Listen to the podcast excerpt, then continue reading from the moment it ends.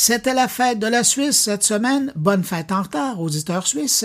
Et Thierry Weber en profite pour se bomber le torse et parler d'innovation en Suisse. Et c'est particulièrement intéressant parce que la dernière année a été plutôt riche dans le domaine. Bonjour Bruno, bonjour les auditeurs de mon carnet. En cette date du 2 août, je ne peux pas résister à l'envie de partager avec vous quelques paroles d'une chanson, des paroles qui devraient rappeler quelque chose de précis aux auditeurs suisses qui écoutent mon carnet. Alors ça va comme ça. Sur nos mots, quand le soleil annonce un brillant réveil et prédit d'un plus beau jour le retour, les beautés de la patrie parlent à l'âme attendrie, au ciel monte plus joyeux, au ciel monte plus joyeux, les accents d'un cœur pieux, les accents émus d'un cœur pieux. Voilà, j'en bafouille. Et oui, le 1er août de chaque année signe ici la fête nationale suisse, un pays qui a vu le jour en 1291 ou 1291 si vous le préférez. Alors, comme cette date n'est pas forcément porteuse d'autres faits marquants ici en Suisse, je me suis rabattu sur l'année écoulée, l'année 2022, pour faire le point sur l'innovation ici en Suisse. Et oui, la Suisse est l'un des pays les plus innovants au monde, avec une réputation d'excellence en matière de science et de technologie.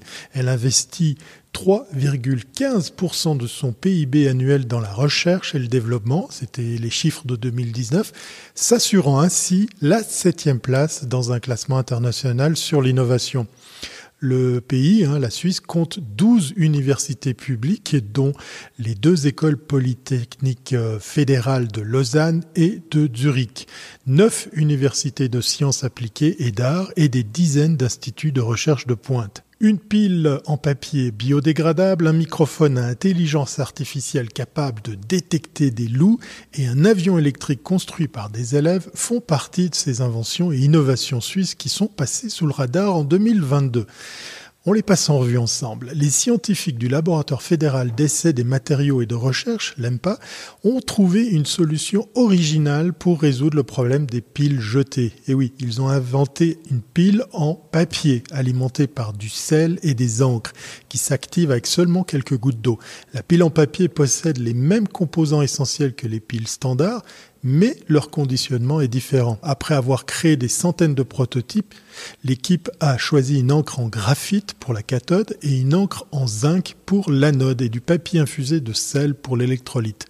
Une fois activée avec de l'eau, la pile a une tension constante de 1,2 volts. D'ici 2 à 5 ans, cette technologie pourrait être utilisée dans les appareils électroniques à usage unique de faible puissance, tels que les dispositifs de diagnostic médical et des emballages intelligents. Un microphone intelligent pour détecter les loups, rien que ça. La surveillance des animaux sauvages tels que les loups est de plus en plus difficile en raison de l'augmentation des populations et de techniques d'observation dépassées les chercheuses et chercheurs de l'École polytechnique fédérale de Lausanne, hein, la fameuse EPFL, ont inventé un appareil qui utilise l'intelligence artificielle pour enregistrer et identifier les sifflements, les hurlements et autres bruits des animaux errant dans les Alpes la nuit.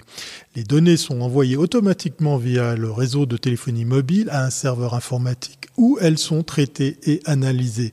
Ce Smart Mic Mike, comme il euh, s'appelle, peut identifier précisément un cri de loup avec une portée de 500 mètres. Ce dispositif devrait permettre aux gardes-chasse de gagner du temps et de couvrir des zones plus étendues que les pièges à caméra traditionnels. Il est également beaucoup moins cher, un prototype coûte 450 francs suisses. L'invention a également été testée avec succès sur des éléphants en Afrique du Sud et d'autres essais sont en cours en Inde également sur des éléphants. Un détecteur de virus dans l'air. Ah ça continue. Les scientifiques de l'école polytechnique fédérale de Zurich, hein, le THZ, et de l'EMPA, travaillant depuis longtemps sur des capteurs capables de voir, entre guillemets, et de sentir, toujours entre guillemets, les virus en suspension dans l'air, eh au début de l'année 2020, ils ont changé d'objectif pour tenter d'identifier le SRAS-CoV-2 dans l'air. L'automne passé, ils ont annoncé la création de CAPS, un système de biocapteurs pour la détection quantitative de virus dans les zones intérieures afin d'aider le personnel de santé à haut risque d'infection par le Covid-19 dans les hôpitaux ou les maisons de retraite. CAPS détecte le virus transmis par l'air en recueillant d'abord des aérosols qui sont ensuite placés dans une solution liquide. Le biocapteur analyse la solution et mesure la quantité d'ARN spécifique du Covid-19. Le système a démontré une performance similaire aux tests PCR modernes. Les résultats des mesures comprenant aussi une évaluation du risque d'infection sont immédiatement disponibles pour le personnel de santé. Les scientifiques espèrent que leur invention pourra également être déployée dans des lieux très fréquentés, comme les gares, afin de détecter d'éventuelles concentrations élevées du virus un purificateur d'eau alimenté par le soleil. De nombreuses personnes dans le monde n'ont pas accès à l'eau potable, notamment dans les régions reculées. Des scientifiques de l'EPFL ont inventé un filtre de purification de l'eau simple et très efficace qui utilise l'énergie solaire pour produire de l'eau propre. En tissant des nanophiles de dioxyde de titane avec des nanotubes de carbone, l'équipe a créé un matériau filtrant composite qui, lorsqu'il est associé à la lumière UV, produit un groupe de molécules appelées espèces réactives de l'oxygène son petit nom RO.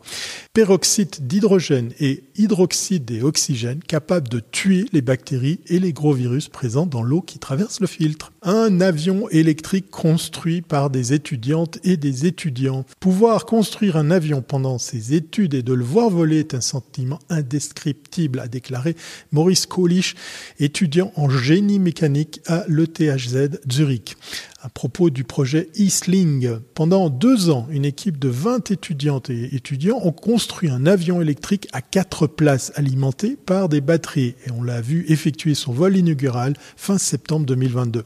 Si la coque extérieure de l'avion monomoteur provient d'Afrique du Sud, eh bien les élèves de l'ETHZ ont créé un système de propulsion électrique alimenté par un système de batteries modulaires doté d'un réseau de refroidissement spécial. Les batteries peuvent être échangées lors d'une escale, le moteur ne pèse que 42 kg, tandis que les batteries des deux ailes pèsent 224 kg. Cela donne à l'avion une autonomie d'environ 180 km, soit une heure un réseau de chauffage au CO2, un prototype de réseau thermique utilisant le dioxyde de carbone, hein, le CO2, comme fluide dans les tuyaux est testé en Suisse. Le système qui a une capacité de 500 kW d'énergie thermique est situé dans le sous-sol du campus Énergie Police dans la ville de Sion, dans le canton du Valais. Selon les concepteurs du projet, il devrait être possible de transporter du CO2 liquide ou sous forme de vapeur provenant des sources renouvelables et de la chaleur perdue en utilisant des tuyaux plus compacts et moins coûteux pour relier les bâtiments entre eux dans un réseau. Les responsables du projet estiment qu'il sera possible de disposer d'un réseau opérationnel dans deux ou trois ans. Avant-dernier, un gel pour traiter le cancer de la peau. Et oui, des scientifiques de l'Université de Berne ont mis au point un traitement à base d'hydrogel pour le mélanome, une forme agressive de cancer de la peau, appliqué directement sur la zone où se trouve une tumeur. Le gel active le système de défense de l'organisme contre le mélanome. Des chercheurs et des chercheuses ont utilisé des éléments du Bacillus calmette-guérin, le BCG, le vaccin le plus utilisé dans le monde qui stimule également une réponse immunitaire antitumorale pour développer le gel. Lors des essais, les souris atteintes d'un mélanome ont présenté une survie nettement plus prolongée après le traitement. Les développeuses et développeurs de la technologie prévoient maintenant de mener des essais cliniques sur des malades afin de tester l'efficacité du gel sur des êtres humains. Et le dernier de cette liste, un centre nerveux contrôlé par une tablette. Rien que ça. Trois personnes dont le bas du corps était complètement paralysé à la suite de liaison de la moelle épinière ont pu marcher à nouveau, faire du vélo et nager grâce à un dispositif de stimulation nerveuse contrôlé par une tablette à écran tactile, mise au point par une équipe de scientifiques dirigée par le PFL. Ils ont posé sur les patients des implants qui stimulent électriquement les nerfs du dos et les jambes.